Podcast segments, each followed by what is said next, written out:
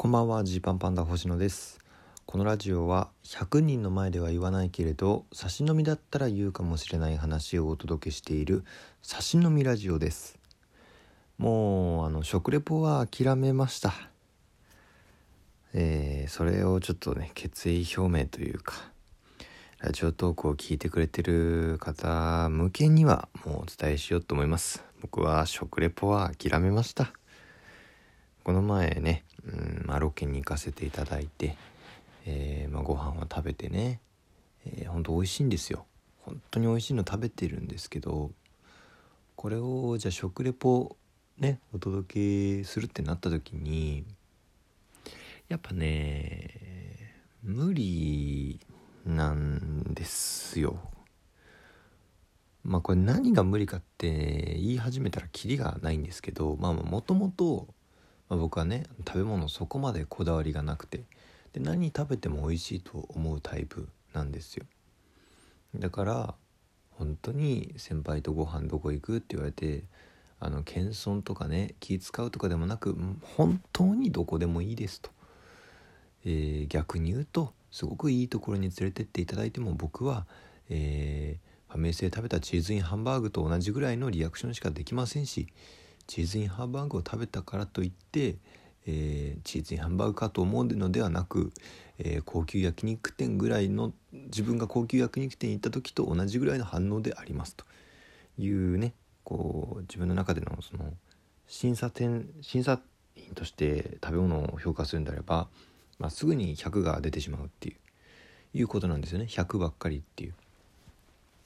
で言うと本当この間その食レポに行った時はもうね何も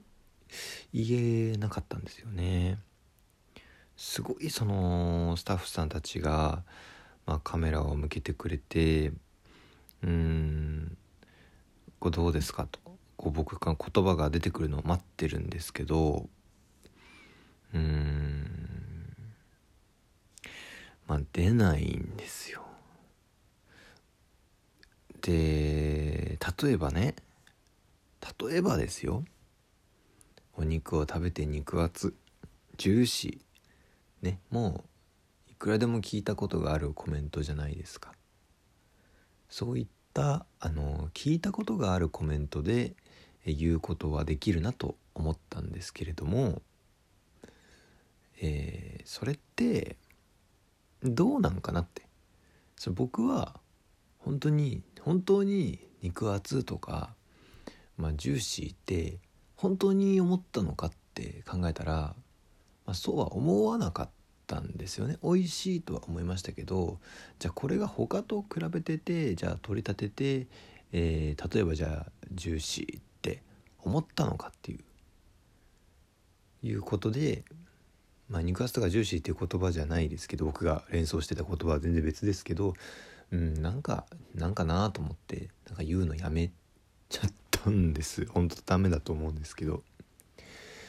うんで、えー、分かんないです。あのテレビのスタッフさんって別基本的にこう演者に対しては文句文句というかね。うんダメ出しとかもしないので基本的には演者がやりやすいようにっていうふうに考えてやってくれてるのでえー、僕はその場では怒られなかったですけれどもきっと快くは思ってないだろうなっていうのは思うんですね。ただその何て言うんだろうな、まあ、食べ物がねに関して言えば、まあ、食べ物を本当に好きで本当に伝えたいと思ってる人がうん、その仕事をやっていけばいいのかなってちょっと思っちゃうというか、まあ、例えば僕のねそのリアクションが薄いとか、えー、なんだろうな変なコメントをするとかって、まあ、それってあの、まあ、なんだろうちょっと面白笑えるポイントになる可能性ゼロではないですけど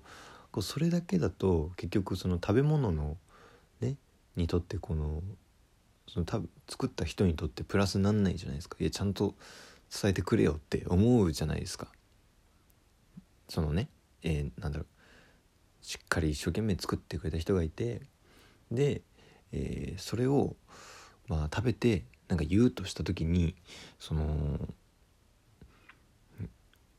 お前この伝え伝える役割の人間に頑張ってもらうしかないじゃない。っていうね。本当リレーのアンカーみたいなもんでこう第三走者までね作り手たちが一生懸命作って最高の、えー、料理を作ったさあアンカーそのリポーターのあなたがこれを視聴者に美味しそうに伝えてくださいってとこでアンカーずっこけたらもう台無しになっちゃうじゃないですか。でまあいろいろ過去ね考えたこともあったんですよ。例えばね、えー、栄養価のことをいろいろ調べる。事前にどこに行くかとかが分かってたらねそのお店の歴史のこと調べるとか料理のこと調べるとか店長のこだわりを知るとかそういうこといろいろできるのかなとか。ね。でまあなんでしょう。本当言えば栄養素とか食べ物というもの全般に対して知識を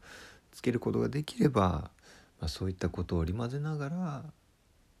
こうコメントすることができるのかなって思うんですけど本当にもう最低なことを言いますけどそのコメントは僕は食べてなくてもできるなと思ってしまったんですよ。ね例えばなんだろうなうんなんだろうこの食材にはこの栄養素が入っててこういう意味でも体にいいですからねっていうコメントをちょっとこうするとした時にそれってもうあの食べてなくてもできるもんコメントですね。見てわかるあこれが入ってるってなったらまあなんだろうで食べなくてもできちゃうなって思っちゃったんですよ。でそうなるとうん僕が、えー、料理の作り手だとしたらなんか僕以外の人にこう食べてもらってすごいしっかり喜んで美味しさをこう伝えてくれる人の方が嬉しいなと思うんですね。でまあそこに、えー、何かその栄養素の話とか補足を言う必要があるんであればその隣の人として、えー、言えばいいわけであって僕は食レポが無理だなってあのなんかほんとこの間すごく思ったんですよ。やるべきじゃないって思っちゃったんですよね。でまあこれは今2021年の11月時点の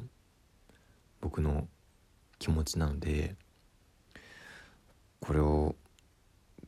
どうしていくかっていうことはあるんですけれどうーん何でしょうね。こうこのラジオトークを聞いてくれてるぐらいの範囲の方に限って言えば、まあ、僕が結構この食べ物に対しての関心度がこんな感じだっていうのはねまあ知ってる方が結構多いんじゃないかなと思ってて。そんな中こう僕が取り繕ったような食レポをするのもって思うし。その食レポに対策みたいなことをそういう準備をしていくんだとしたらこれって食べてリアクションするのとはまた別のものだしって思っちゃって。うん。まあ。まあこれ努力してやれるようになってなるとかじゃないだろうっていうね。思ってしまったんですよね。なんかこれがそのなんだろうな。まあまあそもそも芸人ってそんななんか努力でえー、こじ開けるとかじゃない気がするんであれですけど。うん。なんだろうね。ネタ番組で2分のネタを準備してくださいって言われて、えー、何やろうとかいいネタ考えなきゃとか今あるネタをちゃんと2分の尺に収めなきゃとかカメラはどういう向きで向いて抜くんだろうそのカメラがね、どんな角度で映してくれるんだろうとかいろいろそういうことを考えるそういう準備はいるけれどもその食レポってそのやっぱご飯が美味しいよっていうことをこう伝えることが大前提であるじゃないですか。まあ、ボケるとしてもうまーっていうリアクションはありきじゃないですか。ご飯のこと何も伝えなかったらダメじゃないですか。でもそのご飯のこと伝えるっていうところにもう1ミリも、えー、自信がないんですね僕はもうその本当にあの周りの方がどんなことを欲しがっていてでどんなことをどんなものを食べた時にどう思うのかっていうのがもうこの探りながらじゃないと分かんないんでだったらお前じゃない方がいいだろうっていうことをねちょっとすごく考えてしまってます。まあいつかねそういったえー、レポレポ食レポの結果が、まあ、お目見えする日が来るかもしれないんですけれどまあ分かんないですね。その時は僕がこんな話をしていたなということをこのラジオトークを聞いてくれてる範囲ぐらいの人は、えー、知っといていただければと思います。まあ相当人生観が変わったりとかなんだろうね。何かこのバカンって開いた時この食への欲求が開いた時に、うん、できるようになるのかもしれないんですけどうんまあそこでもうん今は無理しない方がいいかなってちょっと思っちゃったっていうもう本当に。本当ひたすらもう食レポは諦めたっていうお話でした。他のところで活躍できるように頑張ります。お開きです。